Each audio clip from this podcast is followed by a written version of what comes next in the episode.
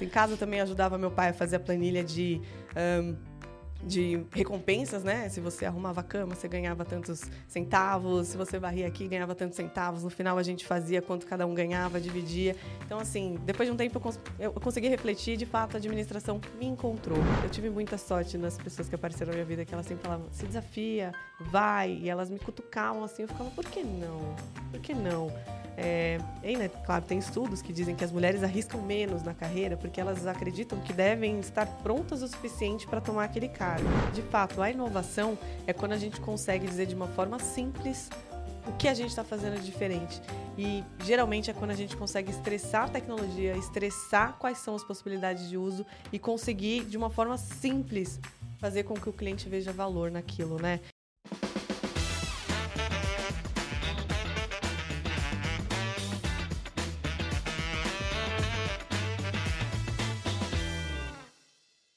Fala pessoal, sejam todos bem-vindos ao Let's Woman. Esse é um podcast que foi dedicado e construído para dar espaço e voz à história de mulheres inspiradoras que têm trilhado seu caminho com inovação, tecnologia dentro do mercado financeiro. A gente está muito animado de conduzir essa frente.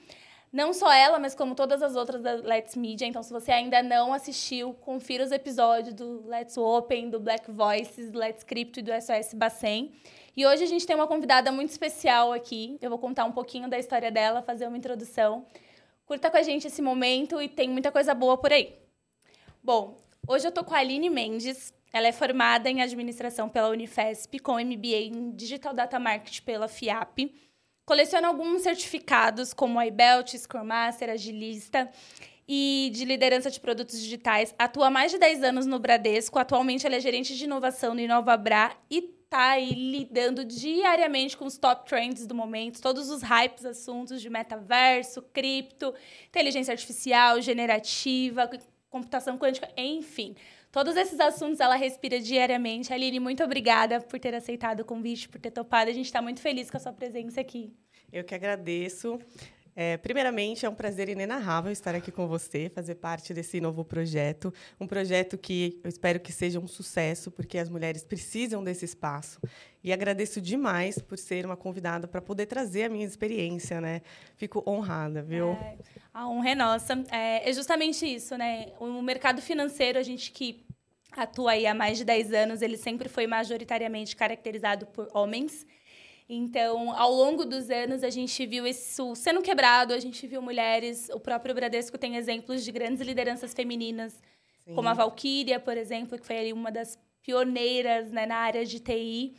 Mas a gente sabe que ainda precisa de muito mais. Então a gente. Com certeza, mas estamos chegando estamos. lá. A Valkyria apareceu lá no New York, né? No Square.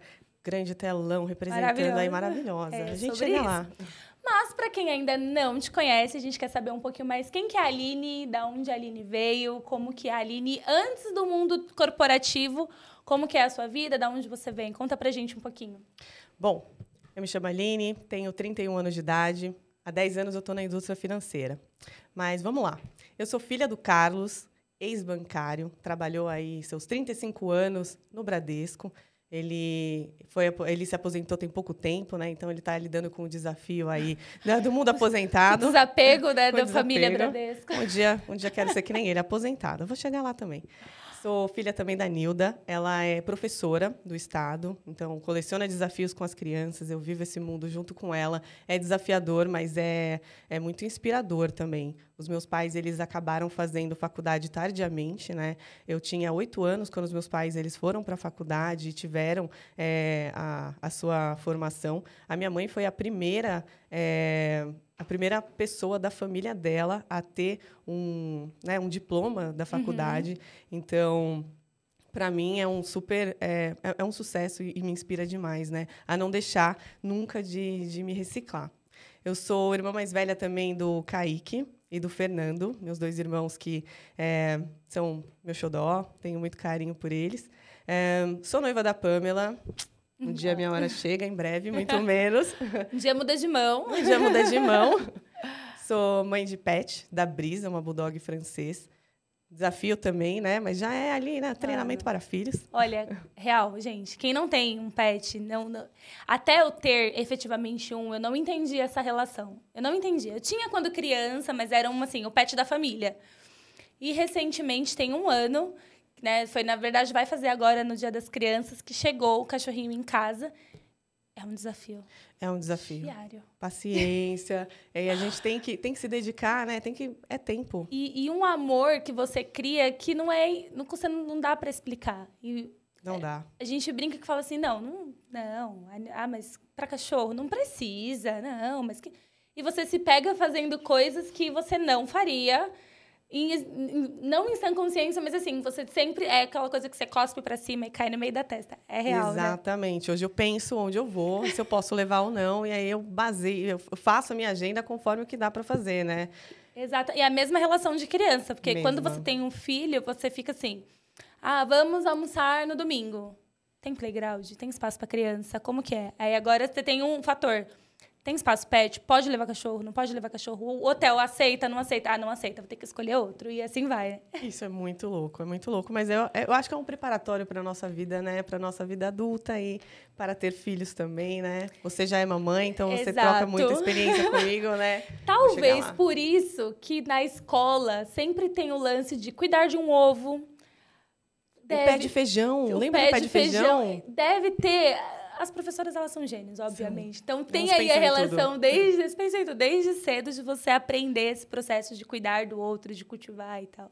Legal isso do pé de feijão, porque eu vou pegar um gancho. Em casa temos nos desafiado a sermos mães de plantas. As plantas, elas têm também ali um, uma magia. Elas têm. Eu confesso que essa parte eu não consigo. Eu mato todo. É, eu tenho falhado. Se foram os cactos. Falho, falho Mas, ó, miseravelmente. Lírio, lírio, eles morrem e crescem de novo. A olha, gente está no terceiro, boa. então uma boa dica.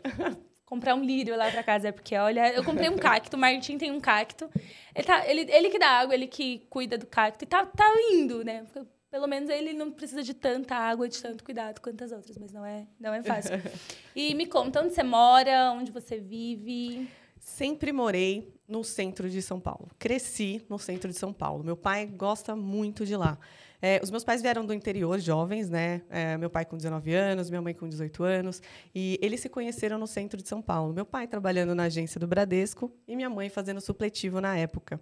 Então, eles se encontraram ali no centro de São Paulo e foi aquele amor. Amor tipo Caetano, de, o Caetano Veloso, sabe? Eles vão escutá-los, eles, eles vão a shows, eles adoram ir lá naquele bar Brahma, né? Eles iam muito, né? Quando eles namoravam. Então, eles firmaram a base ali no centro. Então, a minha infância foi andando, né? É, ali pela Serra, andando ali na, na Galeria do Rock. Quintal de casa. Aquilo. Quintal de casa. Era, era uma delícia. Então, eu me formei por ali. É, vamos, vamos passar para o colegial, né? Me formei ali no, no Colégio São Luís, tive bastante é, contato com a Avenida Paulista, onde eu, eu, eu, via aquelas pessoas andando todas arrumadas, correndo com as maletas. E eu via o meu pai arrumado também, indo para o banco trabalhar. A minha mãe também, ela se arrumava na bastante. Estica, né? Não, e vale lembrar que ao certos anos atrás é social, né? Porque hoje o banco tem uma. uma quebrou-se um paradigma oh. de dress code, mas antes era na régua, né? Um negócio. Na régua, saltinho, o, o blazer, né? O conjunto inteiro combinando, ah, maquiagem também. Eu achava aquilo o máximo. Eu falava, pai, eu quero ir para o banco. E meu pai falava: Não, não filha, faça não faça isso. Vai estudar outra coisa. O papai já conseguiu aqui um, um, bom caminho, né? Quem sabe você não quer fazer moda? Eu falava: Ai, pai, eu não sei, não é isso. E aí, é, né, chegou a, o momento da gente fazer faculdade, prestar, uhum. e vem aquela dúvida: o que, que eu faço? É, e, e, na época eu atirei para muitos lados. E eu acabei passando em ciências contábeis na Unifesp. E aí eu fiz um tempo de, de Unifesp, né? Fiz ali quase um ano de, de contabilidade. Fui até trabalhar na área antes do Bradesco, né? Num escritório pequeno de contabilidade, onde eu me desafiava ali a entender é, como utilizar os sistemas, como né, fazer aquelas planilhas gigantes e assim. Em dois meses eu descobri que não era aquilo. Não era Socorro aquilo. Deus, Socorro não nasci Deus, isso. não nasci para contabilidade. Mas eu ia muito bem em matérias de gestão. Porque o, o, o ano é, de, de, contábeis, economia administração é meio base, né? Uhum. Em algumas matérias, principalmente de gestão. E aí, é, eu resolvi fazer administração. E foi aonde eu me encontrei. É, aí a faculdade me deu muitas ferramentas, me deu muito espaço para treinar a comunicação, para trabalhar em grupo, né? Trabalhei bastante a liderança é, é, dentro desse curso. E aí depois eu fiquei refletindo, mas de onde veio esse gosto por administração? Eu acho que assim, vou dizer aqui, não fiz qualquer coisa, porque administração não é para qualquer um. E aí olhando um pouquinho para trás, é, quando eu era criança, a gente tinha uma aula de educação artística onde a gente tinha que fazer diversos desenhos para entregar por semana. E era Uau. bem maçante. E eu vendia os desenhos que eu fazia. Olha aí. Eu vendia os desenhos que eu fazia, então rolava Olha o empreendedorismo desde cedo, a economia já, já, batendo forte, batendo na porta, falar: "Oi, então, vamos, vamos monetizar isso aqui, é um modelo de negócio". Exato. Em casa eu também ajudava meu pai a fazer a planilha de um, de recompensas, né? Se você arrumava a cama, você ganhava tantos centavos. Se você varria aqui, ganhava tantos centavos. No final, a gente fazia quanto cada um ganhava, dividia. Então, assim, depois de um tempo, eu, cons eu consegui refletir. De fato, a administração me encontrou. E aí me abriu muitas possibilidades, né? E principalmente o banco. E aí eu me candidatei para trabalhar no Bradesco e na época foi para o Telebanco, amiga. Foi para o Telebanco, você acredita? Uau, você não passou pela parte de, de jovem aprendiz, foi direto para o estágio? Eu fui direto para o estágio. estágio. Fui tá. negada tá. no Telebanco por duas vezes. Eu fui negada. não desista, gente. Ah, não desista. Na terceira eu consegui entrar e aí foi com estágio mesmo pela própria faculdade. Pela faculdade, que legal. E aí eu tive a oportunidade de entrar numa equipe de consultoria onde lá já estava super é, a cara do que eu fazia, do que eu estava estudando na faculdade, eu conseguia colocar dentro dos projetos no banco. Você falou de, de administração, né? É muito clichê, a gente ouve assim, ah, não sabe o que fazer, vai fazer administração. E eu acho que a administração e muitas das matérias que a gente tem no curso, eu falo porque eu também sou formada em, em ADM, elas deveriam estar na base escolar. Né? Deveria estar tá no ensino médio ali, a galera já deveria ter um período ou um contraturno de, de gestão, de planejamento financeiro, até porque historicamente no Brasil a gente vida, não né? tem, né? não somos um país financeiramente educados.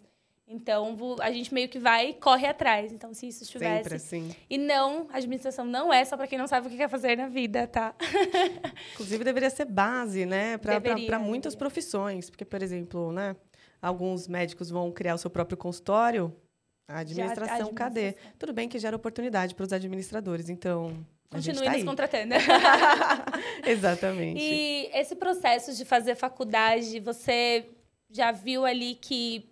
Como que era o seu dia a dia na universidade, né? Como que é a vida universitária? Então, você estava num colégio e o que, que você idealizava de uma vida universitária? Você fez uma faculdade pública. Como que era o dia a dia? Como eram as pessoas? Como, como que era a turma? Como que era esse, esse rolê aí de, de facul? Eu tinha na mente que a faculdade ia ser como as, as faculdades né, americanas. Então, muitos se escutavam, ah, eu vou lá, eu vou ter esporte, eu vou fazer as coisas acontecerem, eu vou conseguir estudar bastante, só estudar. Mas a nossa realidade ela é diferente, né? Então, assim, no primeiro ano de faculdade, eu já quis buscar um trabalho. Foi quando né, eu consegui estagiar logo no primeiro ano no próprio Bradesco. Então, a minha rotina era: eu vinha do centro, né, trabalhava meio-dia até às seis da tarde no Bradesco, e depois eu ia para a faculdade. Comia bastante no bandejão. bandejão salva, é? Nossa, salvava demais. Era muito fã do bandejão, muito fã do bandejão melhorou muito, né? Depois o primeiro ano foi meio fraquinho, mas depois melhorou mas depois bastante. evoluiu. Não, dou muito valor, muito valor. E a gente tinha as aulas das 7 às 11 horas da noite. E aí eu via um time lá é, organizando atlética. E aí eu sempre olhava para aquele pessoal organizando né, as festas da faculdade, os jogos universitários, os campeonatos. E aquilo me deu uma fascinada no começo, mas eu não tinha muito tempo ali para lidar. E isso me frustrava um pouco, né? E eu também olhava o, o meu irmãozinho para minha mãe, né? Antes de, de vir para o estágio, para ela dar aula também. E isso foi muito bom, que me fez crescer bastante. Eu amadureci, acho que, bastante rápido com essa oportunidade de ajudar meus pais uhum. aí na, uhum. né, na criação nos primeiros anos do meu irmãozinho. Então, quando deu uma desafogada e ele passou aí para a escola, e, é, e eu comecei a ter mais amor assim pela própria faculdade, pelo pelo que ela proporcionava para as pessoas. Eu comecei, eu entrei nos campeonatos, né? Então eu jogava bola, jogava futsal com o time da, da faculdade, o time feminino.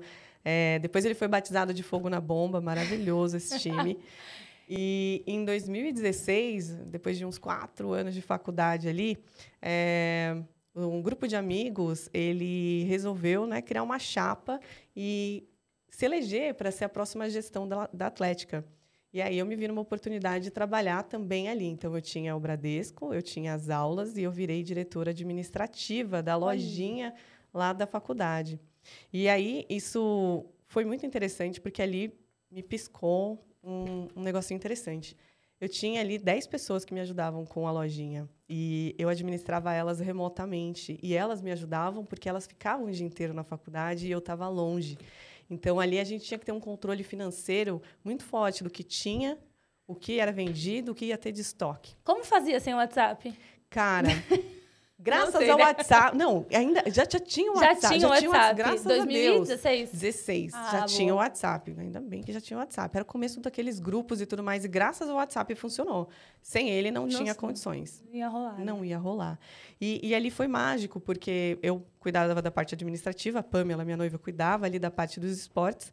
E aí teve um movimento né, dentro da, da nossa chapa, onde eu e a Pamela nos vimos ali as novas presidentes e vice-presidentes da Atlética. E aí a gente tinha que gerenciar 30 pessoas para coordenar Caraca. a parte administrativa, de esportes, a parte que organizava as festas também, a parte que organizava aquelas operações de inverno, que fazia caridade. É, também tinha a, uma outra parte que organizava os grandes campeonatos com as outras, os outros campi né, da, da, uhum. da Unifesp. E aí a liderança foi alto. Foi ali que a gente teve, acho que, né, conversando com a, com a Pan, foi ali que a gente teve o primeiro negócio de isso dá para fazer, isso, isso é dá é para virar, né? isso é real. E, e, você continuou jogando bola? Você joga ainda hoje? É um hobby para você ou ficou na época da faculdade? Ficou na época da faculdade. É algo que eu me desafio para voltar, viu? para ela e para academia, porque era muito gostoso. Porque mesmo com um dia puxado, né, você trabalhando, você indo para faculdade, uhum. às vezes você uhum. passava ali para falar com algumas pessoas, deliberar alguns documentos, e aí você simplesmente colocava o uniforme e jogava. Você esquecia de tudo e ali virava aquela integração, aquela competição gostosa. E final de semana a gente pegava o carro, ia para São Caetano jogar e saía fazendo a carona com as meninas. Era, foi uma fase muito gostosa. Foi muito volta, bom. Volta. Tivemos alguns títulos, né? Não, não, fomos, não fomos campeãs do nosso é, super campeonato, mas a gente teve outros títulos em campeonatos adjacentes. É, importante é competir, já dizia minha mãe. Exatamente. Foi muito gostoso. E aí você tá, você começou a faculdade, aí você fez o estágio logo no primeiro ano para o Bradesco, entrou no Telebanco. Como que era o seu dia a dia? O que, que é o Telebanco? Não, eu, eu queria ter entrado, eu não consegui entrar por lá. Eu fui negada duas vezes, eu só consegui com estágio no departamento. E aí, ah, e aí você não entrou dentro não do Telebanco, você foi para outra área do Bradesco. Que área que você foi? Eu fui para o departamento de organização e métodos. Olha, para quem estuda administração, sabe que essa área ela era lá da década de 90 e esse nome era bem antigo. Os meus professores até brincavam: caramba, você ainda trabalha numa, numa área dessa? Existe uma área dessa Existe. ainda? E existia e funcionava muito bem como é, gestão das metodologias dentro do banco, né? E eu tive a oportunidade de ver a, a grande modernização, né? No momento que ela virou uma consultoria organizacional e ela ganhou bastante destaque utilizando as metodologias ágeis e fazendo, né, a governança de, de novas estruturas ali, incubando é, como ia ficar é, um modelo organizacional de novos negócios, né? Então, foi esse, sensacional. Esse departamento era uma consultoria dentro do Bradesco, era uma consultoria interna. Exato. Ela, ele ainda existe com esse mote, cresceu agora, né? Com, com toda essa questão das metodologias uhum. ágeis e, e, e, o desenvolvimento no modelo ágil e também com planejamento estratégico. Essa área ela cresceu. Ela deixou de olhar só para métodos, né? Uhum. Métodos organizacionais. Ela ganhou um corpo muito maior. E aí você atendia os outros departamentos do banco para organizar o rolê do, do pessoal. Falei, pessoal, aqui tá Exato. bagunçado, deixa eu ir lá. Era uma consultora interna, porque a gente sabe que bancos eles contratam muitas consultorias, né? Exato. Então, como que era esse, vamos colocar assim, equilíbrio entre quando vinha uma consultoria de fora e tendo vocês como uma consultoria interna, como que era esse dia a dia? Legal que você perguntou isso, porque é, é, é, realmente muito interessante essa pergunta. Porque, primeiramente, quando você é um consultor interno, você sempre se questiona por que vão contratar uma consultoria externa para fazer esse trabalho, sendo que eu tenho know-how. E, ao, ao, ao longo das experiências, eu tive a oportunidade de ganhar muita, é, muita musculatura com as consultorias que trabalhavam junto com a gente. Porque elas não vêm querer dizer o que tem que fazer, elas vêm com métodos novos, com ferramentas novas, e junto com você e com as áreas de negócio, elas entendem né, com profundidade o que, que as áreas fazem, é, quais são as ambições daquela área, quais são é, a, as premissas estratégicas que aquela área deve seguir, e aí, junto, você acaba montando um plano para rever onde que a gente tem desperdício ou onde a gente pode alocar melhor os funcionários ou as atividades. E aí que rola a mágica. Vendo só consultoria interna, a gente acaba ficando um pouquinho travado em novas metodologias. Né? Quando a gente coloca a consultoria externa, a gente tem muitos ganhos. Então, eu tive o prazer de trabalhar com a Oliver Wyman, trabalhei também com a PwC lá dentro, a CAP com o tempo esteve por lá e teve muito aprendizado com elas, viu? São grandes, grandes nomes de mercado de consultoria, né? E é, é muito louco isso, porque você fala, meu, mas eu faço isso, aí vem a outra pessoa que fica meio confuso, mas como você é uma, um trabalho que se complementa. Sim. Um famoso quando alguém olha de fora o teu problema, a gente acaba ficando tão enviesado com aquilo e respirando aquela cultura, porque Exato. até, né, você era uma opcionária Bradesco, a cultura respirava ali, então vinha alguém de fora com uma outra visão e conseguia trazer esse complemento.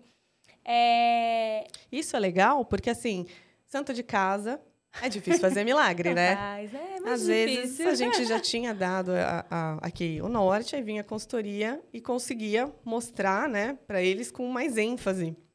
E não que as pessoas não confiam nos funcionários, mas é que poxa, a segunda pessoa, né? É, é, é, é precisa, né? De, tipo de... médico que a gente vai, uma segunda opinião, vem uma, uma segunda opinião bem forte de mercado, acaba embasando muito mais aquilo que você entregava. E, e como diz o ditado, casa de ferreiro, espeto de pau, né? Então, sempre querem, ah, vamos chamar o fulano de tal para ver se aí o fulano vai e fala a mesma coisa que... Você... É uma e vitória é isso, tá? A gente tem que comemorar. Falei que estava certo, que era por aqui, que era para ir. Muito bom. E você comentou que acompanhou esse processo de transformação do Bradesco. O Bradesco é uma instituição, eu não sei quantos funcionários tem hoje no... Cerca de 100 mil funcionários. 100 mil, 100 mil funcionários. Um pouquinho menos, mas é cerca Como de 100 que mil. é para um departamento que organiza o rolê, que organiza os métodos, as formas de trabalho, organizar a forma de trabalho de 100 mil pessoas? Como que é fazer essa gestão e implantar, vamos colocar assim, implementar ferramentas. Então veio o movimento ágil, como que você ensina as pessoas que trabalharam há 50 anos daquele dia, o Bradesco tem o quê? 80 anos de, de história. E aí, há 50 fizeram de um jeito. Então, como que você. Como que era esse desafio para vocês, como área de, de métodos, quando veio o ágil e de mudar a chavinha, foi rápido, tá tudo rodando no Bradesco? Como que é? Olha, hoje está tudo rodando. O movimento, claro, ele foi super impulsionado pela pandemia como um todo, né? Mas há anos antes da pandemia, o movimento estava extremamente forte.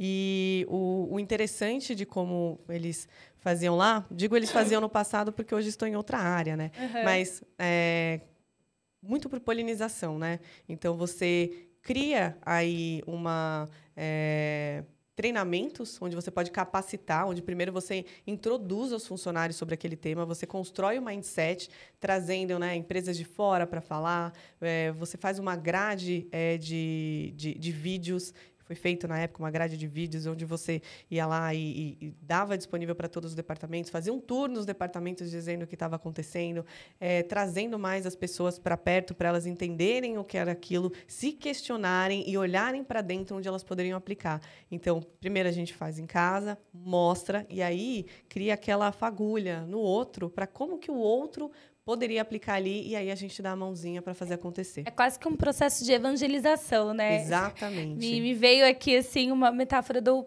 pessoal que tem a religião que são os testemunhos de Jeová que batem na porta e, e querem ali contar, explicar e ensinar da, da sua religião. E é quase que isso, batia na porta do departamento, então, oi, eu sou o fulano. E é, era mais ou menos isso que Hoje eu vim falar do ágil. Como está o seu mindset hoje? Exatamente. Que legal, isso. que legal. E dentro desse, desse departamento, você chegou a tirar certificações ou as certificações vieram num, num momento depois? Uh, vieram nesse próprio departamento, porque foi, foi minha base, né? Como tá. eu cheguei lá como estagiária, tive líderes excepcionais dentro daquele departamento em que eles me desafiavam muito. Eles me jogaram assim para fazer um curso de processos. Eu digo me jogaram porque eles me desafiaram mesmo. Falaram, Aline, vai lá, vai entender a ferramenta BPMN, processo. Eu falava, meu, mas o processo, a gente vai olhar nesse detalhe, vai lá, se desafia. É, e aí eu comecei a entender sobre processo, comecei a pegar amor, por, né? Você acaba fazendo aquele mapeamento gigante para começar a entender onde começa, onde termina, e aí você vai esmiuçando o que acontece em cada ponto e você consegue ter visão de onde está tendo desperdício ou oportunidade de melhoria, né? Então, lá eu fui desafiada com essa visão de processos. Aí, quando é, o movimento ágil começou, aí eu tirei a certificação de Scrum Master, que era sempre esse pensamento que né, os líderes traziam. Onde você vai se encaixar quando o ágil estiver extremamente implementado? Né? Então, eles sempre desafiavam muito a gente a buscar isso. E eu me tornei Scrum Master na época para entender melhor como que eu poderia... É, refinar as minhas atividades ou liderar as atividades dentro dos meus times de projetos. Naquela época, você liderava quatro times diferentes, com assuntos diferentes, e você tinha que fazer resultados. Então, ali a gente saiu do PMBOK, para oh. começar a usar o Scrum Master, é, o, o, Scrum, né? E aí eu me tornei Scrum Master lá dentro e aí eu comecei a aplicar dentro dos meus projetos. E aí foi muito bacana porque abre a, a sua visão, né? Muda um pouquinho o formato como, como você uhum. pensa. Antes você pensava muito em documentação, com o Scrum né, e todo o manifesto ágil, você vê que você precisa muito mais pensar na entrega e como aquilo vai acontecer do que você documentar de fato cada etapa do que você está fazendo. Você documenta o resultado depois para mostrar os aprendizados, né? Então, essa troca, ela, ela teve muitos ganhos no nosso dia a dia. Para quem não conhece, o PMBOK é uma bíblia, pensem assim, uma, bíblia. uma espécie de manual para quem lida com projetos, né? Então, antes de vir todo o movimento ágil, de ter o manifesto ágil, a gente tinha é, essa metodologia, vamos chamar assim, que era o PMBOK. Então, nos cursos, nas enfim, nas pós-graduações por aí de, de projetos, você estudava e você aplicava e era muito baseado em documentação e você tinha que ter um projeto documentado, porque tinha muito disso também, né? Exato. Um projeto que levava anos, até porque a estrutura é muito grande. Aí a pessoa saía, cadê a informação do projeto? Cadê? Exatamente. Ou até mesmo aquelas especificações longas, né? Você entra num desafio, aí você leva um ano e meio para estruturar o escopo, cada um dos requisitos, o que vai ter que ser feito para fazer o desenvolvimento. Putz, depois de um ano e meio, quando você vai começar a implementação, Alguns sistemas mudaram. Já mudou muita coisa. E como que você faz? E aí aqueles projetos, eles acabavam demorando muito, né? E ele, ele era muito desgastante, porque tinha, como você trouxe, né? A troca. E aí quando trocava de pessoa, tinha um impacto muito grande. É um pasmem, né? Fazer um escopo de um projeto, sim, levava mais de um ano para fazer. Vivemos levava. para ver isso, né? Hoje você consegue fazer escopos e aí você consegue reduzir, você quebra por sprints, você tem uma nova forma de de acelerar, porque a gente que lida com inovação, imagina, você está há um ano especificando, escrevendo como que vai ser o projeto, e o processo de transformação digital no mundo, ele só é cada vez mais rápido. Então, em um ano, mudou tudo. O inovação, o Banco Central soltou um monte de coisa nova e tem que rever toda a especificação, né? Exato. Então, era uma loucura isso. Você também viveu isso, Eu vivi né? isso, eu vivi isso. isso. Era...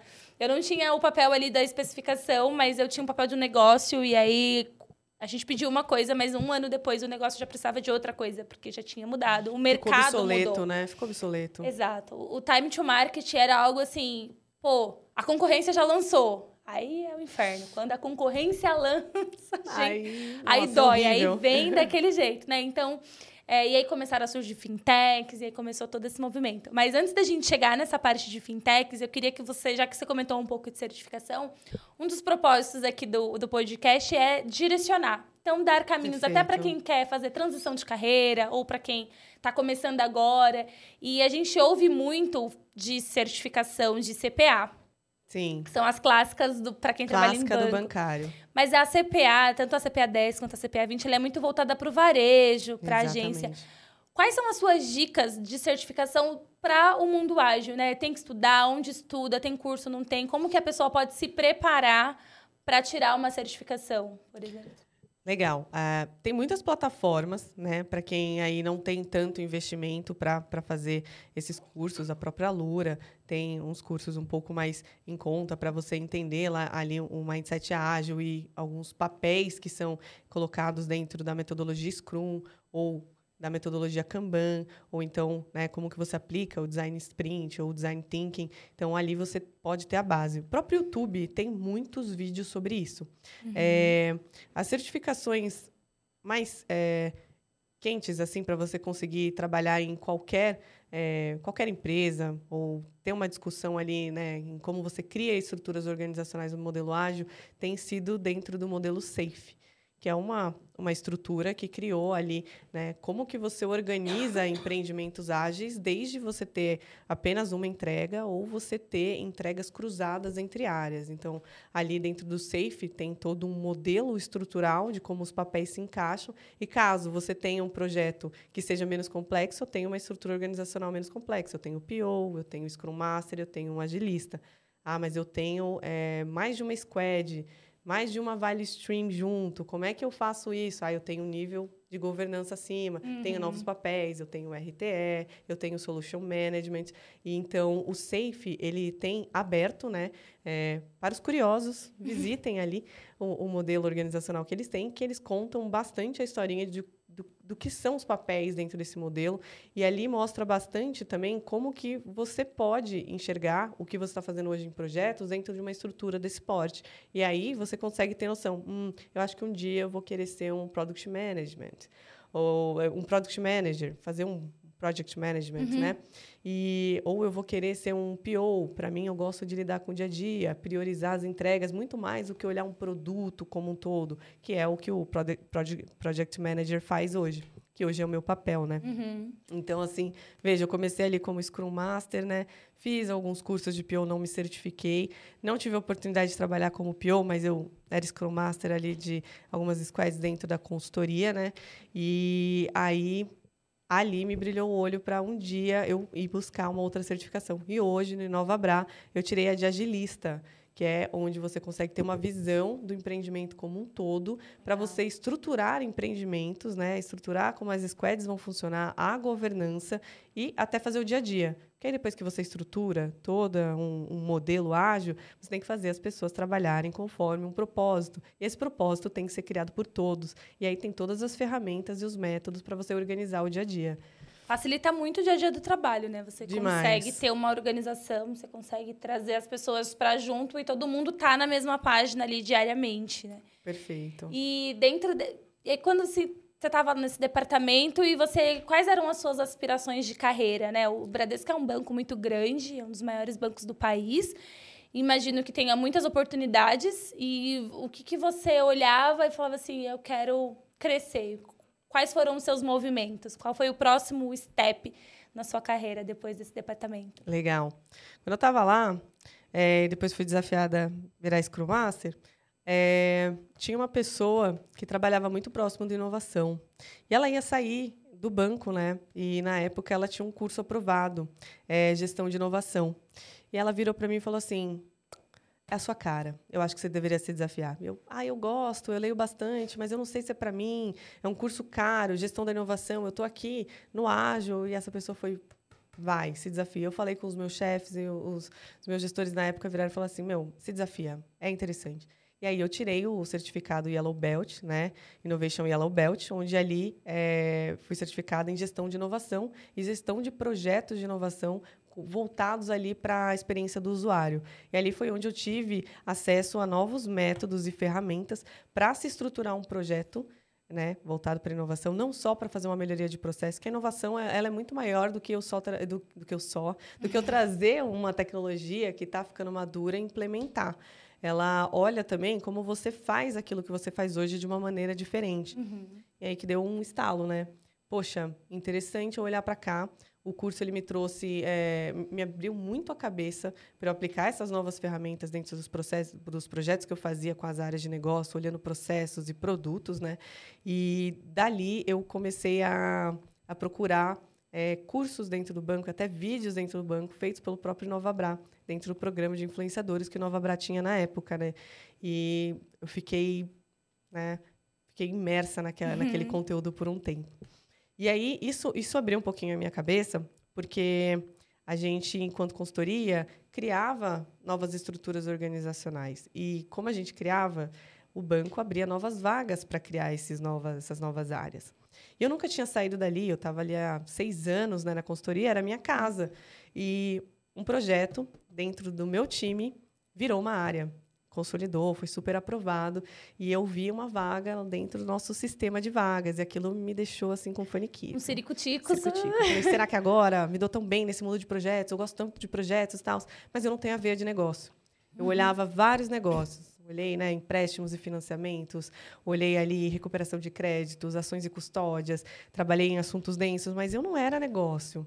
Eu entendia o que aquilo fazia por um tempo. Entendia processo, não o negócio, o produto, né? Não entendia. E aquilo me frustrava um pouco. Então, me desafiei, me desafiei na época e falei assim: ah, vou me jogar. Quero ver como é que vai funcionar esse novo departamento. E fui, né? Aí eu fui trabalhar com a jornada do cliente. E aí foi quando a gente se conheceu, né? Tivemos essa, essa. Tive a honra de tê-la ali participando, né? Como uma área cross dentro de um projeto super desafiador que a gente teve ali, que como que a gente melhorava a jornada dos nossos usuários em diversos canais. E foi muito gostoso. Muito legal você chegar nesse ponto, porque eu e a Aline já tivemos, tivemos a oportunidade de trabalhar juntas nesse período. E eu quero que você conte um pouco, né, que departamento era esse e qual, como que era a estratégia do banco, porque por muitos anos, não só o Bradesco, como vários outros bancos, é, eles tinham e alguns ainda têm a visão do que é cliente. Quem é o cliente? O cliente é o que tem uma conta corrente, é o correntista Bradesco, correntista do Itaú, correntista do Nubank. O que, que era o cliente? Como que o Bradesco ele olhou e falou: tem uma oportunidade aqui? Conta pra gente. É, então, essa oportunidade nasceu, nasceu lá da consultoria, onde entendeu-se uma oportunidade de melhorar né, a penetração dentro da carteira que a gente tinha hoje dentro de clientes do banco, sendo ele correntistas e não correntistas. Então, o grande objetivo dessa nova área era como que eu olho né, para os meus é, clientes que eu tenho hoje, que eles não têm uma conta corrente, são meus clientes, como que eu potencializo a venda, né, é, o, o cross-sell de produtos entre eles, né? Então existe uma grande oportunidade ali de fazer uma, uma comunicação forte com eles, olhando os produtos conforme o perfil dos clientes.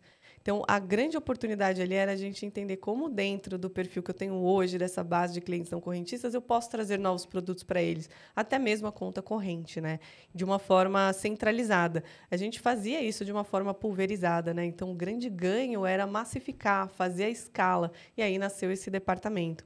Como que a gente consegue pegar os sistemas que a gente tinha e escalar para ter aumentar a receita do banco, porque são 70 milhões de clientes como um todo, né? Não são 40 milhões de, de, de não correntistas e 35 milhões de correntistas. É uma base única de clientes e como que eu trato eles né, por igual, olhando o perfil deles e melhorando a minha oferta de vendas para eles. Eu acho que aqui tem uma sacada muito legal e que, que vale para todo e qualquer modelo de negócio, que é você entender quem é o seu cliente.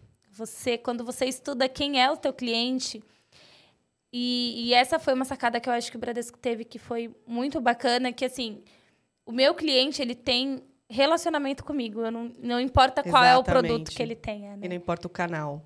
É isso. Não importa o canal. Como que eu acho ele? O cliente centrismo, né? Como que eu cuido dele? Como ele quer ser cuidado? E isso é uma dica, assim, todo para todas as áreas, para todos os departamentos, do que aquilo que você tem construído de inovação, de tecnologia, você tem que sempre olhar para o cliente, colocar o cliente no centro e o que eu estou desenvolvendo, essa tecnologia nova, como que ela contribui ou como que ela prejudica, porque nem toda tecnologia, num primeiro momento, ela vai facilitar, até Com por certeza. uma questão de, de defasagem de conhecimento, de habilidades, de, né, de, de o famoso nativo digital. Então, cara, você pega uma criança, dá um tablet, o Martim, ele tem um videogame, ele faz umas coisas que eu falei, eu demorei assim, sei lá, para conseguir pular o bonequinho, eu não conseguia fazer o bonequinho pular, e ele é só fazer assim.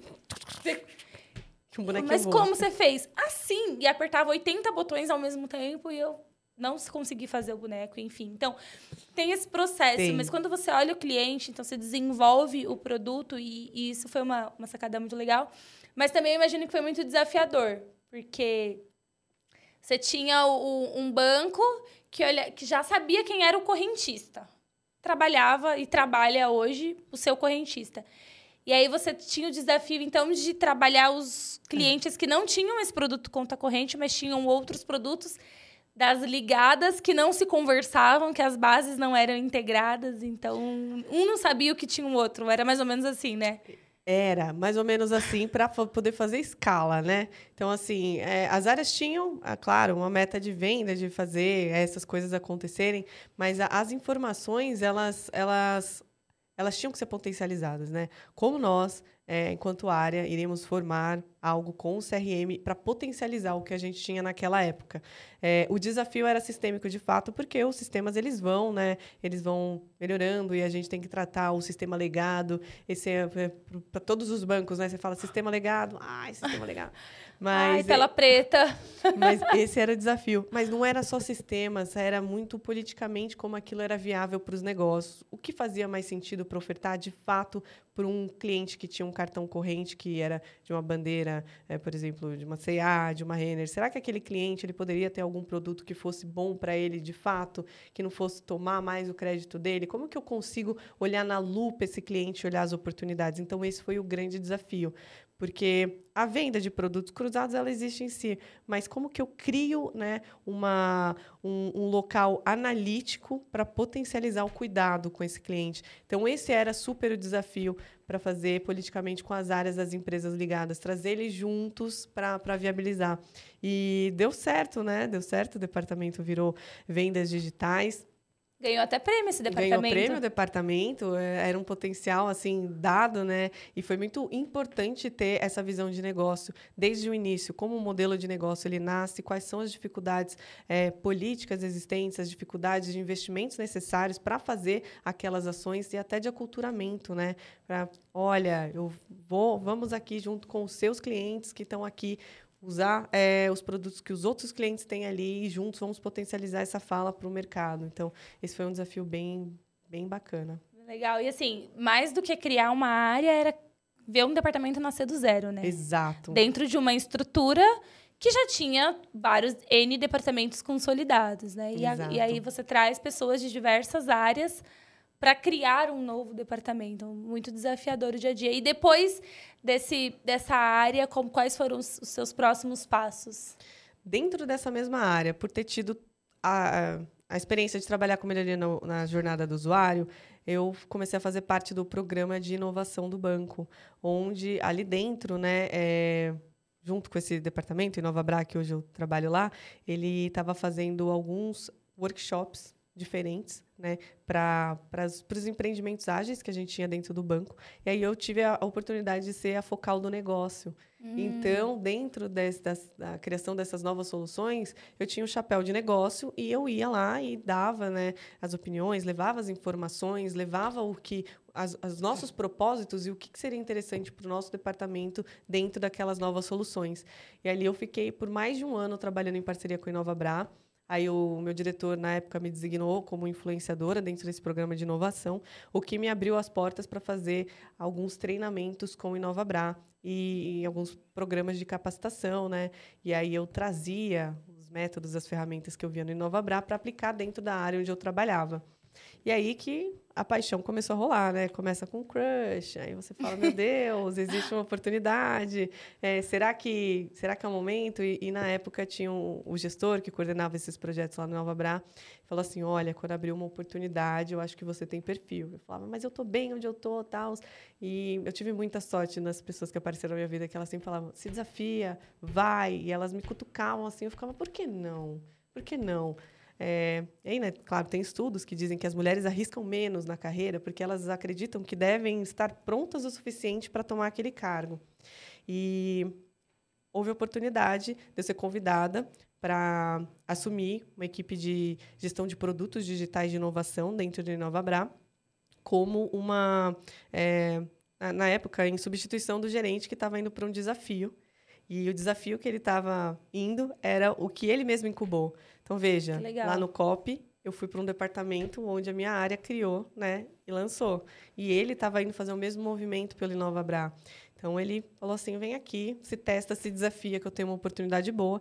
E na época eu fiquei, uau, eu vou sair aqui de uma visão é, de, de, do ágil para entrar agora em produtos digitais. O que é produtos digitais? Como ser um product manager?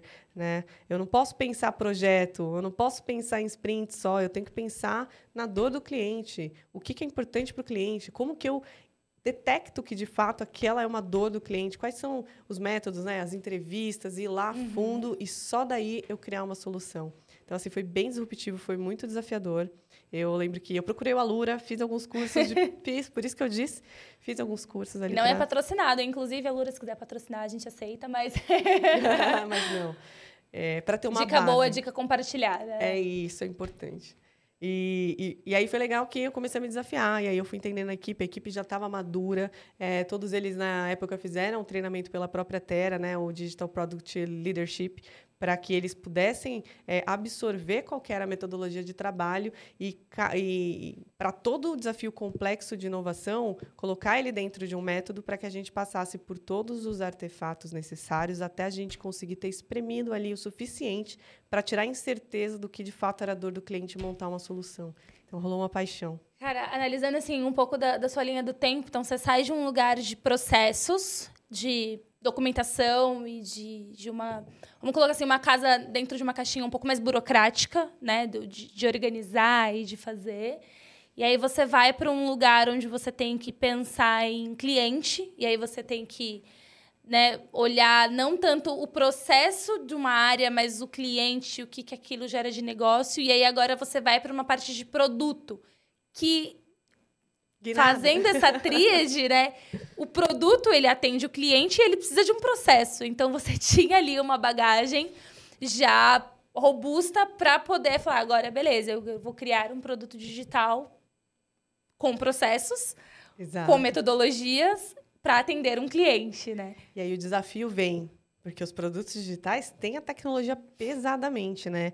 Que é aí que vem, né, os, os novos temas aqui e o nosso trabalho bem forte com o time de, de pesquisa ali dentro é, do InovaBra para a gente conseguir entender quais são as tecnologias maduras para que eu possa aplicar dentro dos novos desafios complexos que vêm. E aí fazer a tríade, né? Tecnologia madura, a, a organização né, do próprio projeto em si, né? E aí os processos eles acabam ajudando muito aqui no, nos métodos e aí vem a viabilidade financeira de negócios. Como que com essa tríade eu atendo melhor o meu cliente, cliente. aqui no centro? E só voltando um step para quem não conhece, explica para gente o que que é o InovaBra. É, a gente ouve, tem algumas coisas na mídia, tem bastante divulgação, mas para quem está ouvindo aqui esse podcast, o que, que é o InovaBra, como que ele é dividido? O InovaBra é disseminador de inovação dentro do Bradesco. Ele é, ele é responsável por trazer é, artigos, pesquisas, cursos, treinamentos de diversos tipos, sendo capacitatórios ou então expositivos, né, é, sobre novas tecnologias, sobre novas tendências, sobre novos modelos de negócio, novos casos de uso que vem pipocando no banco, ou até mesmo sobre a regulamentação que é, impulsiona a inovação dentro do Brasil. Então, ele é responsável por facilitar a inovação dentro do banco. Eu vou frisar nisso, porque lembra quando você disse como que a gente faz que o movimento ágil seja aceito por 100 mil clientes? O InovaBra tem a missão de como que eu faço a inovação ser responsabilidade de 100 mil funcionários. E isso é isso é, é, é, um desafio muito interessante porque a gente tem que polinizar, né? E a gente fica nessa, nessa missão de como que eu vou conseguir polinizar isso dentro do banco. Então, para nós, a gente tem ali um ecossistema de startups e de corporates dentro do InovaBra, onde eles estão disponíveis para que a gente possa ter uma análise das soluções e das tecnologias que eles têm e fazer parcerias com as áreas de negócio do banco. A gente tem o time de pesquisa, que é responsável por fazer análise ali das tecnologias, testar até que elas virem maduras e falar assim, ó, caso de negócio agora. Então, o time de pesquisa ali, ele é super responsável por isso. Até porque, é, acho que você pode explorar um pouco, mas nem toda tecnologia você consegue aplicar no momento zero, né? Então, ah, estamos falando de metaverso. já dá para aplicar o metaverso Exato. No, no, nas agências, por exemplo? Já, já é uma coisa. Há quanto tempo se ouve falar de metaverso e se estuda, né? Então, acho que é legal trazer um pouco assim: quando surge uma nova tecnologia, tem um processo e um período até que ela se torne viável. Como que é esse processo para vocês identificarem que agora dá para fazer algo com a IA generativa, né? Coisas nesse sentido. Ah, legal. É, bom, aí a gente tem todos os instrumentos do InovaBra trabalhando em conjunto para fazer uhum. isso acontecer, desde o momento da pesquisa até o time de pesquisa virar e falar assim: ah, eu tenho aqui um, um código interessante que a gente pode aplicar. E aí vem com um desafio para a gente de como que a gente. É, olha para as nossas áreas do banco e a gente dissemina quais são os casos de uso que são utilizados lá fora, para a gente poder, de fato, é, colocar como um experimento. Porque o nosso grande propósito como InovaBra é tirar a incerteza da inovação para a gente conseguir aplicar nas áreas de negócio em grande escala. Né? Então, quando vem uma tecnologia nessa maturidade, o nosso desafio é, ok, Vamos agora fazer uma evangelização das Olha lá, evangelização de novo. De novo, sobre o que o mundo está fazendo com aquilo, sobre o que vingou, o que deu certo, e vamos nós experimentarmos de alguma forma.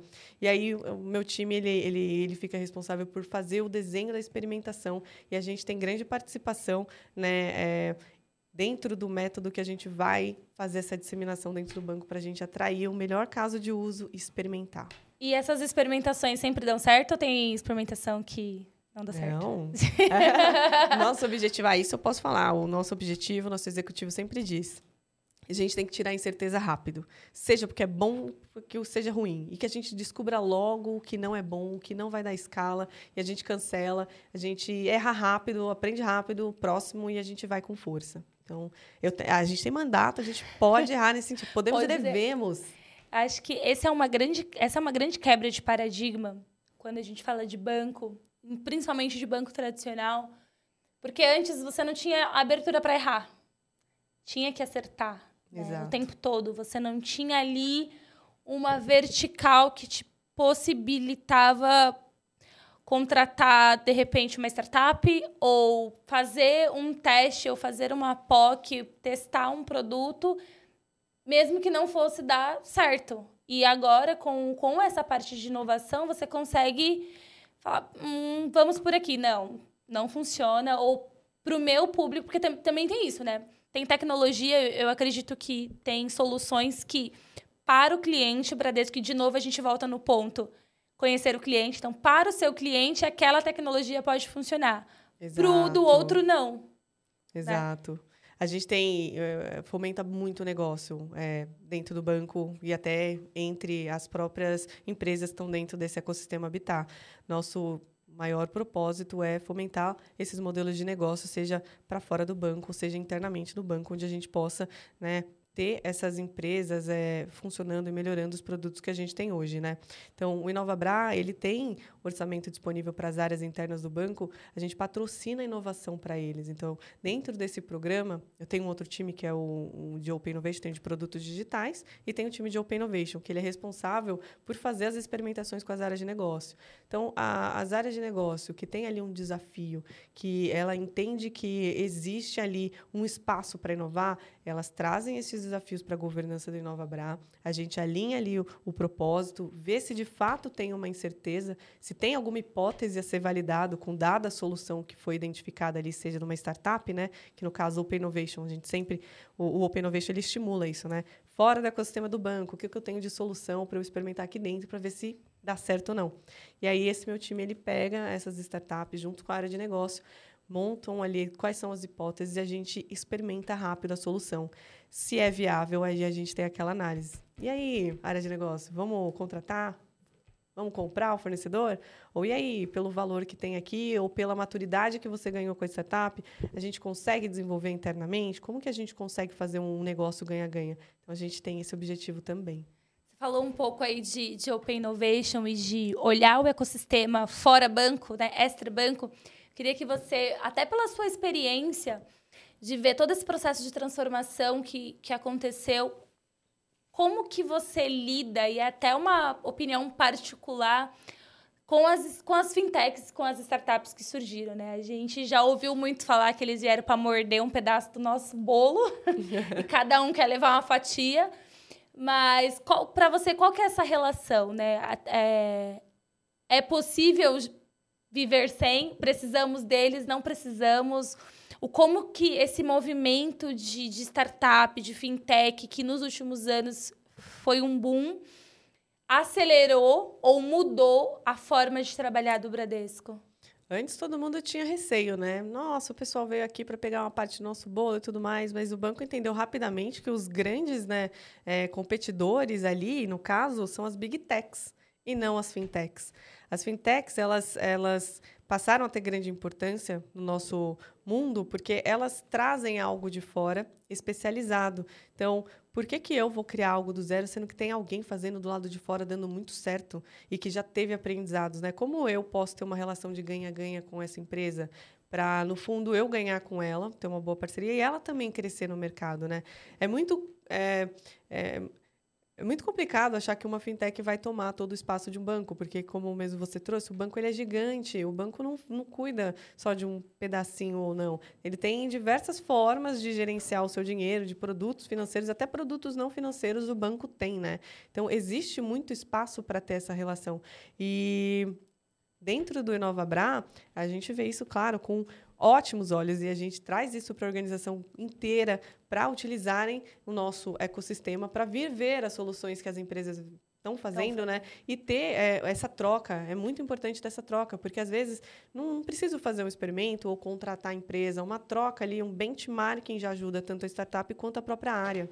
E vocês já passaram por resistências, vamos dizer assim? Então, pessoas que não, não viveram nesse ambiente de, de startup ou não vivem e, e aí você chama para conhecer e, e fala, mas como é que é, como que, como que é isso, essas pessoas não. Porque startup tem também a fama de ser uma galera cool, uma galera jovem, jovem uma galera que tem um descolada. descolada. Então, como que é essa relação? Porque eu tô entendendo aqui que para o Inovabra as startups elas são parceiros hoje, elas são aliados para fazer o negócio e, ou construir novos modelos de negócio ou melhorar. Mas se vocês já tiveram resistência, aí como que é esse processo de novo de evangelização, de falar que eles são coleguinhas, eles não são inimigos, eles são parceiros, eles podem ajudar a alavancar as áreas internas de negócio do banco? Um, diretamente tive alguns momentos em um projeto ou outro onde houve uma certa resistência ali em querer é, uma grande maturidade dessas empresas, porque essas empresas nem sempre têm um produto extremamente prontos, né? Pronto, elas tão, têm ali um propósito, elas têm um roadmap, elas precisam de investimento para fazer aquele produto e até mesmo da parceria do banco para que eles consigam fazer um produto da forma para o nosso cliente.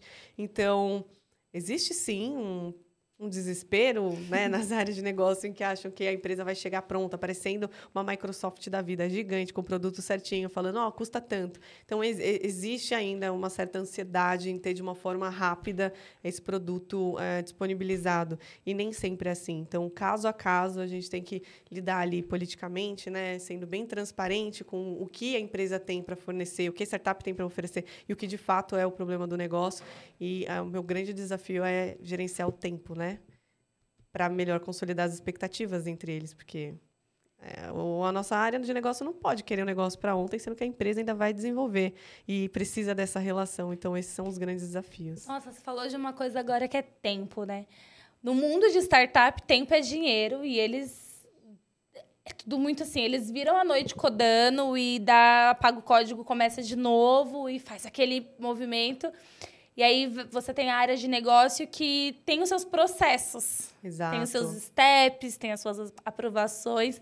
Como que é equilibrar isso, a ansiedade também? Porque, de um lado, eu quero vender, eu quero emplacar o meu negócio com um banco, que é grande e vai me trazer visibilidade e até novos clientes versus o, as áreas que têm que cumprir os seus processos, porque existe uma estrutura, existe uma prestação de contas. Você fica nesse meio equilibrando aqui, né? Os... E o meu orçamento ali. E aí, como é que vai funcionar? A área de negócio vai, a startup não vai. É, esse é o grande dilema. Esse, esse é meu real dilema é, hoje, trabalhando com inovação. Porque. É, os brasileiros, aí eu vou entrar num ponto interessante.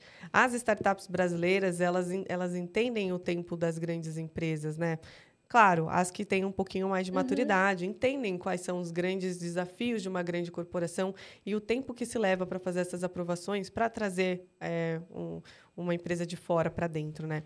Mas as startups gringas, elas não entendem todas essas, essas burocracias, eles são mais sistemáticos e eles é, eles são mais desafiadores para lidar com esse alinhamento de expectativas. Tive, tive alguns casos aí esse ano lidando com startups gringas. Você comentou agora de startup gringa, e se você puder comentar, é, que você já viu alguma coisa muito maluca assim de, de startup que, poxa, seria legal, mas não é para o banco agora? Alguma coisa que você viu na gringa que você olha e você fala, isso daqui no futuro pode virar, ou ainda não? Uh, putz. Olha, para mim, o último, claro, eu tive muita exposição, mas, por exemplo, o grande desafio do Buy Now, Pay Later, que é o hum. compre agora, pague depois. Na gringa, isso estourou, né? De uma forma, assim, super legal. Mas é o nosso carnê digital, né? A gente está acostumado com isso. A gente ia lá na... Putz, eu esqueci o nome da empresa, mas Vamos usar as Casas Bahias. Casas Bahias, ela já faz o carnê, né? O nosso povo é acostumado com isso. E lá fora estourou de uma forma, né? Incrível. E você fala, putz, que negócio impressionante. Mas aí a gente tem uns desafios aqui no Brasil, agora. É, como que a gente consegue colocar esse carnê digital? que nem é tão novidade assim, mas como que a gente coloca no mesmo mecanismo? E a gente depende muito da regulamentação né? Não só da regulamentação, como ter dados dos nossos clientes para a gente conseguir dar crédito para eles da melhor forma. Porque geralmente quem faz o carnê é quem não tem tanta renda assim. Então, como que eu identifico que aquela pessoa que vai fazer o carnê de fato vai conseguir fazer o pagamento ou eu não vou enforcar mais ela ainda, né? Então, assim, muito legal que está rolando tudo lá fora, mas isso é um desafio que a gente ainda está tentando entender como faz como acontecer. Que faz? É, ao, ao, no Brasil, acho que para vários segmentos, e não só para o financeiro, a gente tem órgãos reguladores muito incisivos, né? Então, a gente tem o Banco Central, o Febraban que nos, nos regem aí. Mas você vai para saúde, aí você tem a Anvisa. E nada passa assim numa. Exato. Então você tem que estar sempre nesse. E coisas que não tem fora, né? E é um desafio de querer fazer. E eu, eu já ouvi muito assim de alguns gestores a gente precisa inovar, a gente precisa fazer igual faz lá na China. Exato. Mas a gente não é a China. e como que equilibra? E como que a gente faz esse processo de adaptação? Porque é, dá para aprender com a gringa, dá para aplicar e como que a gente faz o depara, né? Exato. Não, você trouxe a China, o próprio Super App, né? Qual é o grande Super App do Brasil? Muitos tentam ainda, né? Mas qual que de fato é o grande super app que todos usam, que tem tudo acoplado? A gente não tem hoje isso, né? A gente tenta fazer. A gente tem alguns aspirantes que se denominam e tudo mais, mas. E aí, fazer só um parênteses aqui: Super App é um dos assuntos que tem se falado demais no mercado financeiro. A gente tem um episódio gravado com o Banco Central que responde essa situação de Super App. Então, se você ainda não assistiu, vai lá conferir que eles dão todas as explicações desse movimento que está sendo co coordenado. Então, fecha parênteses. é, e vamos falar um pouco de metaverso. Legal. Como que você vê, o que, que você já viu de metaverso?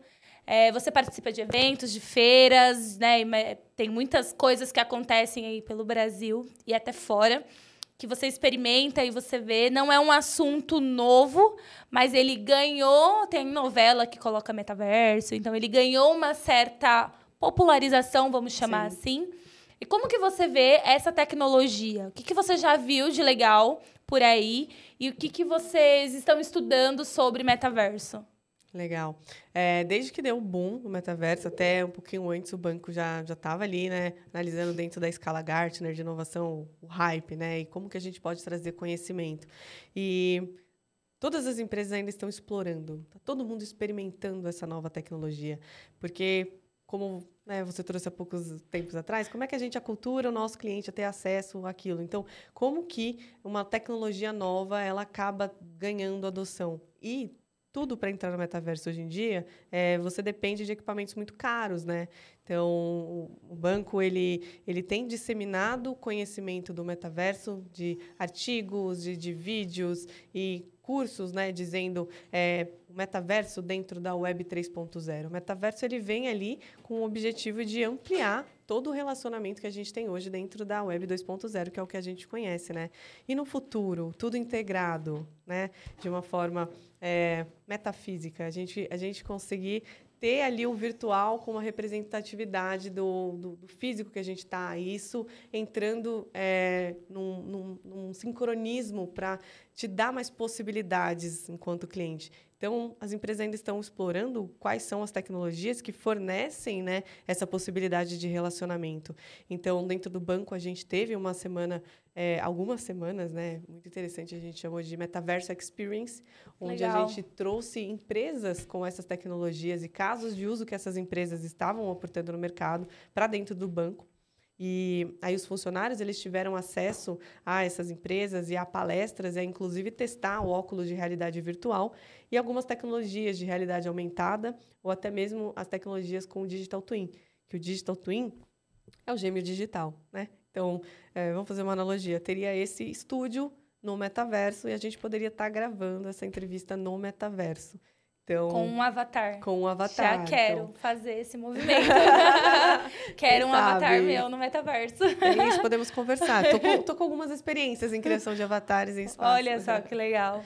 E, e foi muito legal o Metaverse Experience, porque é, quando você promove esse tipo de é, experiência dentro de qualquer organização, você aprende muito também porque você aprende em como que você pode trazer o seu dia a dia, que é complexo, para dentro dos outros mundos, né? E você possibilita que é, as áreas de negócio, os funcionários do banco que trabalham não em áreas de negócio, mas no RH, que trabalham é, em, em, outras áreas de suporte, elas possam ter aquela vivência. E até as pessoas de agência, né? Eu digo e até as pessoas de agência porque parece outro mundo, mas não é. não é outro mundo. Eles, eles têm muitas ideias. Eles têm os clientes na ponta ali, e é eles que acabam nos ajudando ali o que pode entrar e o que não pode entrar.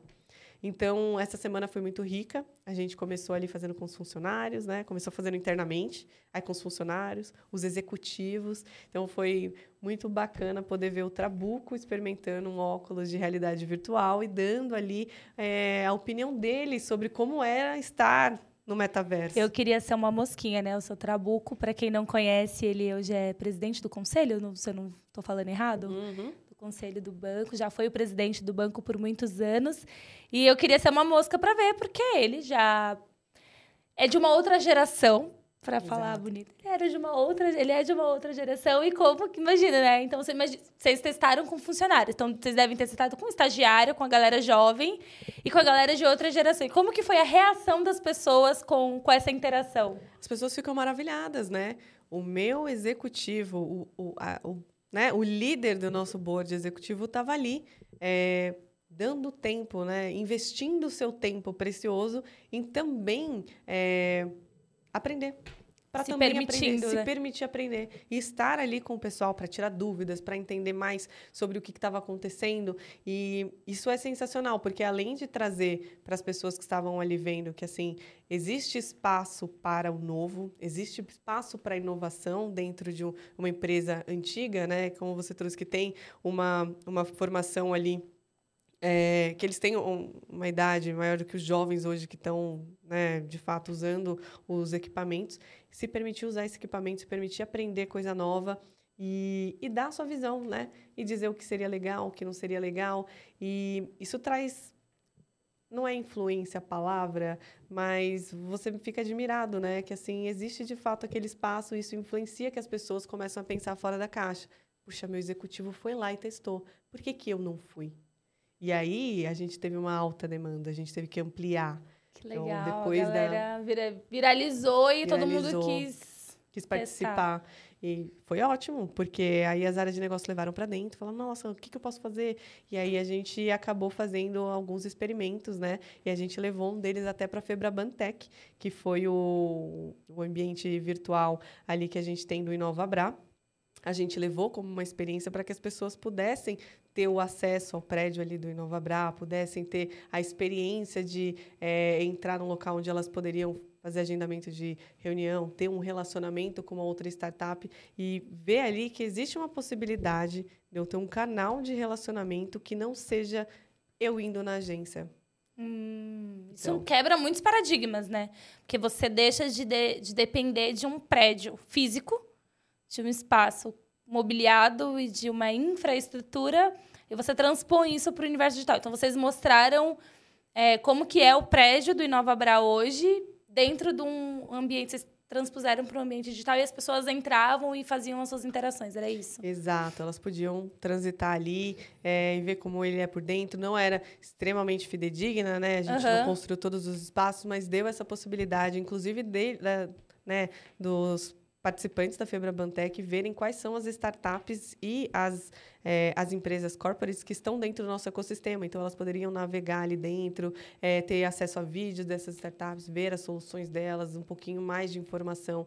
E isso, isso foi interessante. A gente tem uma base ali de aprendizado muito grande, um feedback muito interessante. Ai, que legal, cara. Eu fico muito assim, animada e ansiosa para ver o que vem por aí. E aproveitando esse momento de ansiedade, eu queria saber de você, assim, para viajar na maionese mesmo. O que, que você imagina daqui, sei lá, cinco anos, com tantos estudos, coisas que você que vai ser possível fazer relacionada a banco, né, relacionada a finanças, com as novas tecnologias? Coisas que você passa pela sua cabeça, assim. Tá pirando, hein? eu comprei um óculos, né? Por tanto acesso ali ao óculos, eu comprei um para ter em casa também.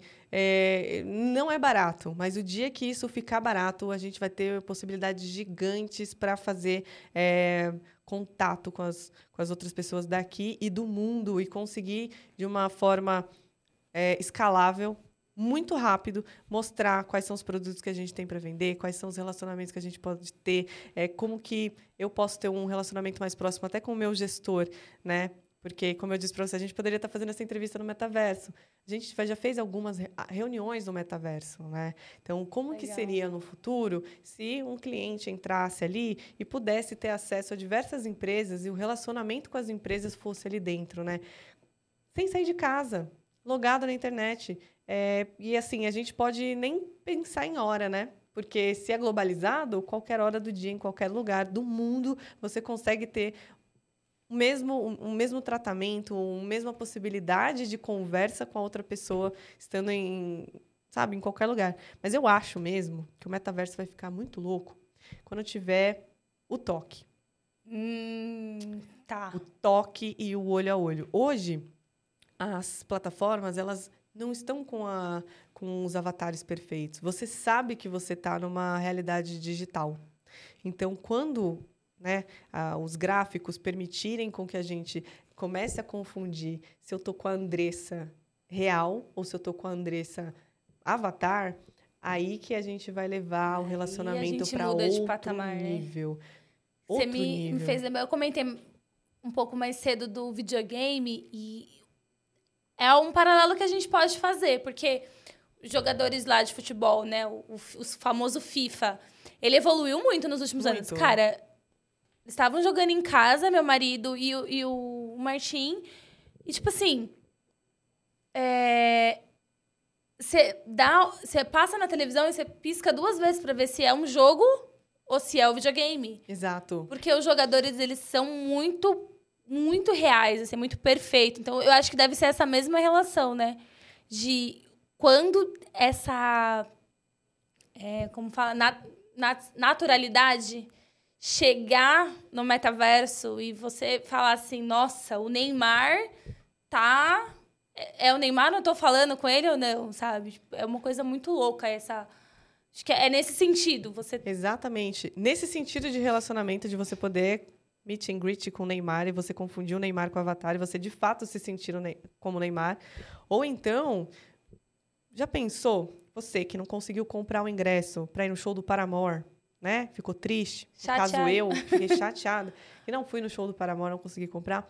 Imagina se a gente, se eu conseguisse comprar um ingresso virtual para estar tá lá na fila, na frente, vendo o Paramore tocar. Então, eu com meu óculos dentro de casa, estou com uma câmera ali perto e eu vou conseguir ver o Paramor logo de perto.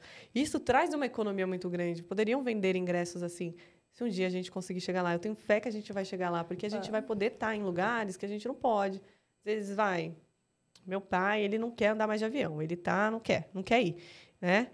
Pô, mas pai, vamos lá ver a Copa do Mundo. Não quero, não quero em outro país.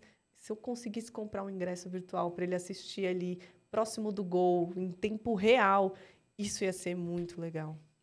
Meu, nossa, você foi muito longe. Agora eu fiquei aqui me imaginando, porque na pandemia a gente viveu shows, a gente teve o boom de lives. Porque acabou todos os eventos, todo mundo trancado dentro de casa. Live. Os artistas falaram, vamos fazer umas lives aqui no YouTube para animar a galera em casa. Isso super deu certo. Assim, a televisão era no último volume, ficava todo mundo aqui assim, com a sua cerveja na mão e curtindo aquele show, curtindo aquele momento. E aí eu começo a lembrar, quando você põe um óculos, você encarna, né? O personagem. Encarna. Você esquece que você tá. Tem vários vídeos Muito que rolam na internet, vários memes, é a pessoa rodando, a pessoa caindo, porque ela de fato se entrega para aquela experiência. Aqui, ó, o meu anel torto. Fui testar um novo óculos. Eu fui atirar presentes na chaminé e tinha uma parede. E Porque... você vai. Acontece, né? Por isso que você tem que usar no espaço grande espaço... e tudo mais. Meu, e aí você assistiu o show. Meu, nossa, isso vai ser muito incrível. E no mundo financeiro, isso vai talvez é... democratizar o acesso. Exatamente depois que eu conseguir democratizar a tecnologia, né, baratear o custo da tecnologia, eu vou democratizar o acesso para muitas coisas e ampliar, né, o acesso. Hoje eu tenho um público restrito, é caro, democratizo, mas eu tenho muito mais gente também. Tem a massa, né, que você pode atingir e tem todo um processo de bancarização. Porque, como a gente comentou mais cedo, a educação financeira, a gente tem uma defasagem no Brasil. Mas se você tem um processo de educação financeira diferente, que já é inserido para quem é nativo digital, que é fácil, que vai aprender de um jeito diferente. E esse custo de tecnologia, eu, ve, eu faço muito um paralelo com as tecnologias que a gente tem hoje. Sim. Cara, um computador você não conseguia ter há uns anos atrás. Só tinha computador, telefone, quem era, né? Exato. Do status, do status, do status. E hoje você ainda tem telefones muito caros, então, empresas, por favor, também não precisa de tanto. Não precisa. você Cobre tem, menos. né? Mas você conseguiu ter modelos em que as pessoas conseguem ter um smartphone, em que as pessoas conseguem ter, ter um. O WhatsApp, tá ali na rede social, baixar um aplicativo, ter o banco ali na mão, né? Eu Isso... tenho fé que o óculos ele vai se não for o óculos, algum outro equipamento, porque tem isso também, né? Daqui Exato. a pouco eles inventam algum plug, alguma coisa que você consegue baratear isso. É, quando a gente fala de, de pensar para frente, parece muito louco. Você fala, será que o que, que, vem depois? Eu me pergunto isso todos os dias. Depois? O que vem depois? Eu nunca consigo responder, porque com redes sociais eu fico assim, tá. A gente tem Instagram, a gente tem Facebook, Facebook já está velhinho, aí vai surgindo, vai que vem depois. Aí do nada vem um negócio, uma nova onda. Uma nova onda e que no primeiro dia são milhões de adesões, assim. Chat GPT. O chat o GPT. O que, que foi o boom do chat GPT? O que, que aconteceu, né? né? O negócio explodiu. Explodiu, explodiu. Isso foi. Isso é muito legal, porque a gente tem. A gente vê né? Conforme a gente vai envelhecendo, a gente começa a ver que a gente está passando por marcos tecnológicos importantes, né? E, e, que a gente vê a inovação de fato mudando, né? Que nem você perguntou, pô, em 2016 tinha o WhatsApp, a gente ficou assim, ah, tinha, mudou é. muito. A gente lembra antes e depois do WhatsApp. Agora. É um marco, e eu parei para pensar 2016, porque assim, cara, a gente tá falando de um tempo, né? E parece que 2016 também faz muito tempo, e não faz tanto tempo, não e faz. é uma relação muito louca. E a gente também tem, já que a gente vai entrar no chat GPT, a relação que a gente tinha com a empresa antes de ter que ligar. Agora eu posso trocar uma ideia pelo chatbot. Chatbot com as empresas, né? Então, o, o chatbot ele já existe há, há, um tempo, né? Tanto que o Bradesco colocou a Bia. Um dos, foi um dos pioneiros, Pioneiro. né? O pioneiro no mercado financeiro de inteligência de com Exato. o bot, né? Junto com o bot, junto né, com a IBM, e a gente conseguiu transformar ali o nosso atendimento. A gente conseguiu, na verdade, transformar, claro, para o bem ter uma eficiência, ter uma maior triagem, mas também expandir o nosso horário de atendimento, porque a gente tinha uma inteligência artificial trabalhando ali. E essa inteligência artificial, conforme a gente treina, ela consegue dar as melhores respostas. Já o chat GPT, ele leva muito menos tempo para ser treinado. Ele utiliza né, a internet ali como base do seu conhecimento. E ele consegue, de uma forma mais rápida que o Google, te dar as respostas. Incrível. Não, é, eu usava a enciclopédia, eu ia na biblioteca, depois veio o Google, agora é o chat GPT, né, ajudando super aqui a gente a ter o conhecimento e as respostas mais rápidas, né? Então, o chat GPT foi um boom muito legal, que agora está fazendo com que as empresas repensem em como que a gente consegue utilizar essa inteligência artificial generativa, né, para melhorar os nossos, os nossos processos atualmente, né? Então, como que a gente pode pegar a base de conhecimento que a gente tem e o tempo que as, que as pessoas levam para analisar esses conhecimentos, o chat GPT faz análise para elas. E responde muita. A gente convive com tecnologia, eu não sei você, mas eu não consigo testar tudo.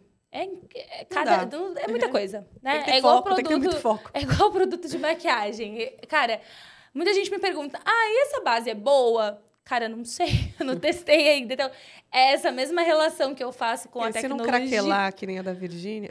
tá tudo bem. Porque, assim, é muita coisa nova, né, que sai. Quando deu o boom do chat GPT, não era algo do meu dia a dia. Já existia o chat GPT. Já.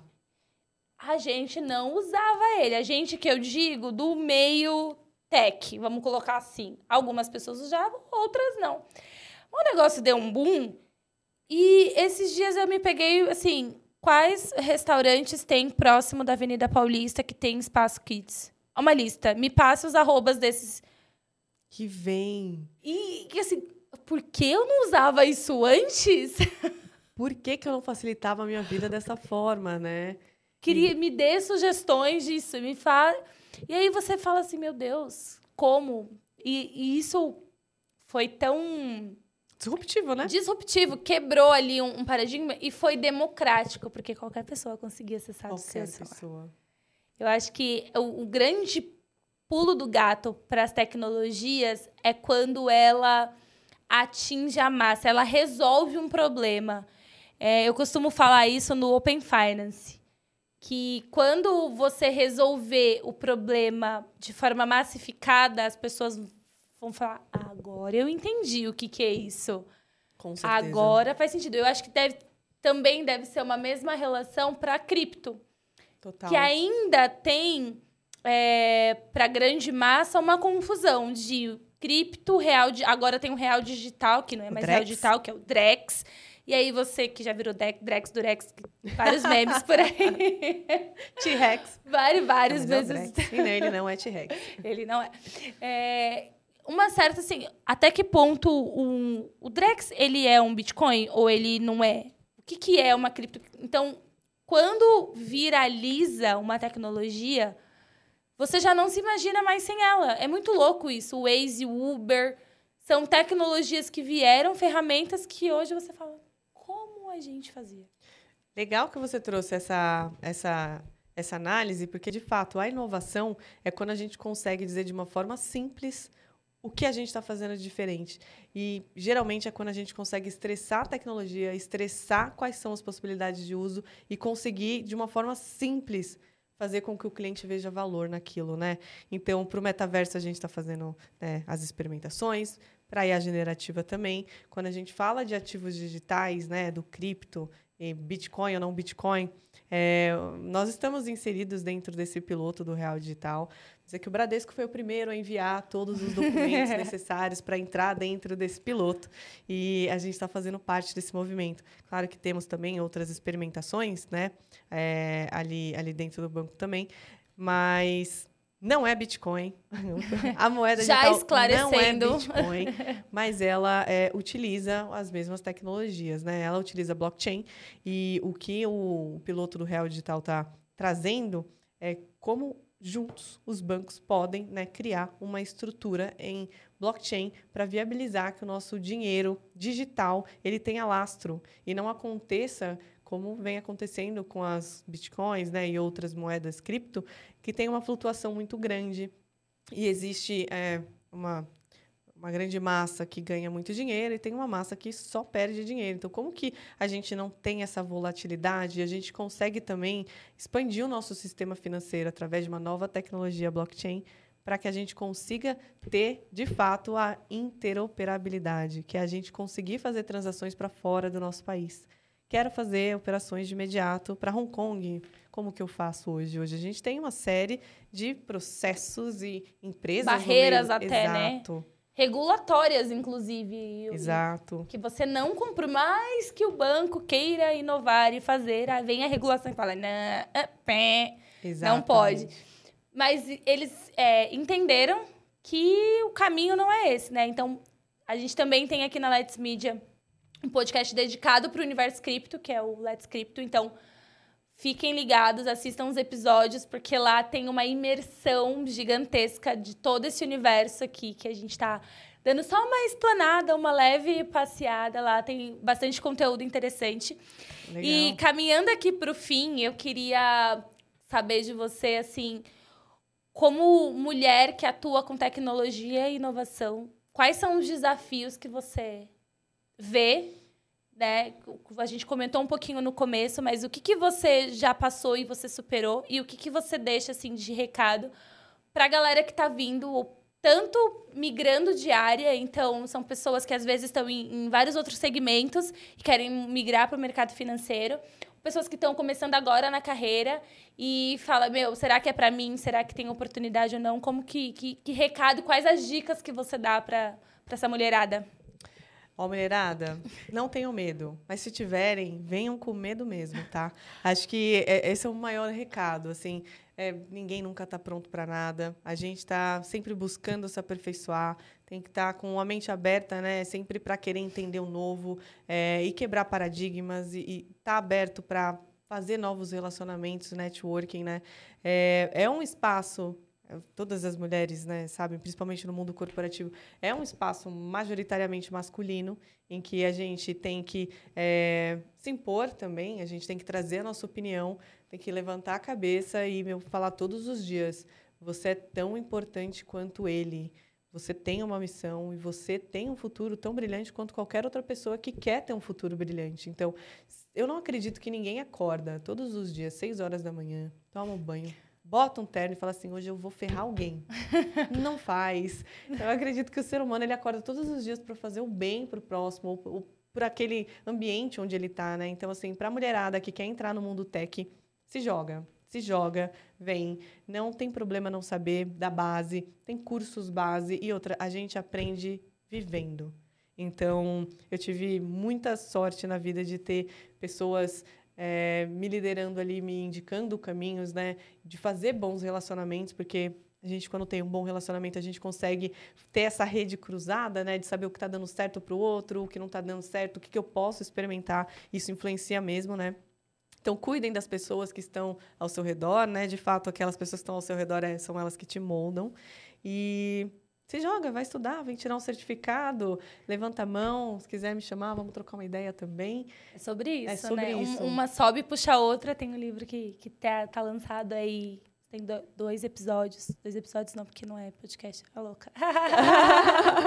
Duas edições de, de, desse livro que é muito legal, que conta a história de várias mulheres, né? Cada tem um capítulo por mulher, então elas vão contando ali as suas histórias e como que elas estão nesse ambiente corporativo. Então, acho que fica uma dica também de, de leitura.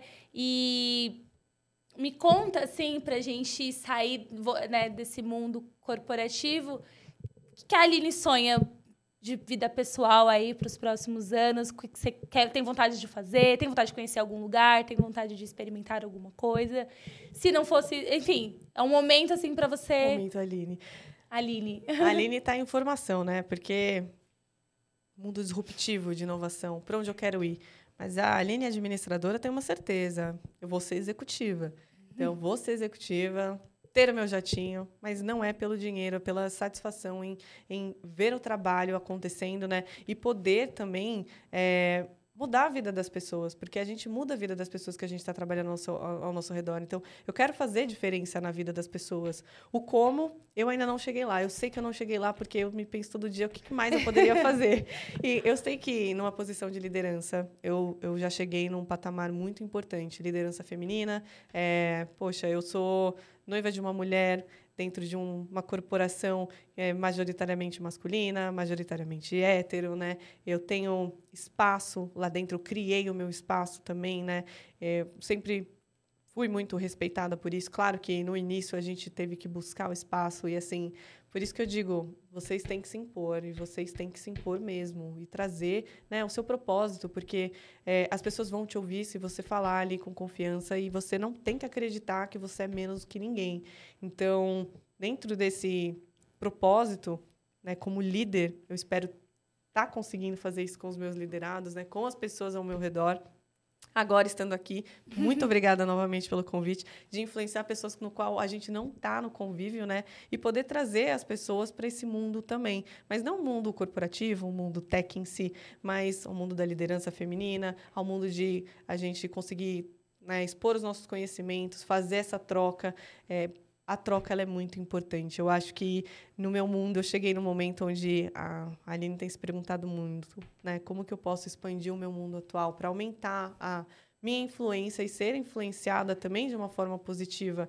Então, Bom, queria ser herdeira também, né? Mas herdeira não deu. A não menos deu. que meus pais ganhem na Mega Sena, eu ainda boto fé.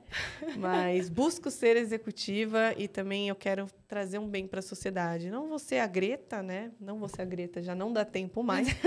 Mas quem sabe no futuro ter é, uma ONG ou a PAN, né, que já foi jogadora de futebol, a gente sempre fala, vamos fazer uma escolinha de futebol, vamos Legal. cuidar dos animais. Então, acho que assim, trabalhar bem os próximos anos para a gente atingir uma posição executiva, e no meu caso, executiva também, para conseguir também curtir a minha é, velhice ali de uma forma confortável, ainda ajudando os outros. É isso que eu espero. Ah, que lindo.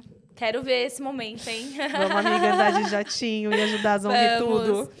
Aline, mais uma vez, muito obrigada pela sua, pelo seu tempo, por você ter topado dividir a sua história, contar a sua experiência. tenho certeza que inspirou a vida de outras mulheres. Eu tenho como propósito nesse podcast se cada episódio a gente conseguir atingir e transformar e ser um agente ali, plantar uma sementinha de transformação para uma mulher, a gente já vai ter ganho. A gente já vai ter valido a pena estar aqui e dedicar esse tempo e fazer esse trabalho. Porque é sobre isso, é uma sobe e puxa a outra, é levar as, né, levar e abrir os caminhos para que as próximas consigam também e aprendam com os que a gente já teve que superar, né? As barreiras que a gente já superou. Então, mais uma vez, muito obrigada. Obrigada a gente está muito feliz. Honrada, viu? Honrada mesmo. Muito sucesso para o seu pod. Ele vai ser tudo de bom e que venham mulheres muito mais empoderadas aqui ter trocas com você. E a gente vai lembrar sempre desse encontro com muito carinho. Obrigada mesmo. Pessoal, chegamos ao fim aqui do nosso episódio. Então, toda semana a gente vai ter uma convidada especial contando a sua trajetória, sua, sua experiência de vida, de carreira e inspirando, que o nosso objetivo aqui é inspirar e abrir caminhos para todas as mulheres, dar voz a elas. Obrigada e até a próxima.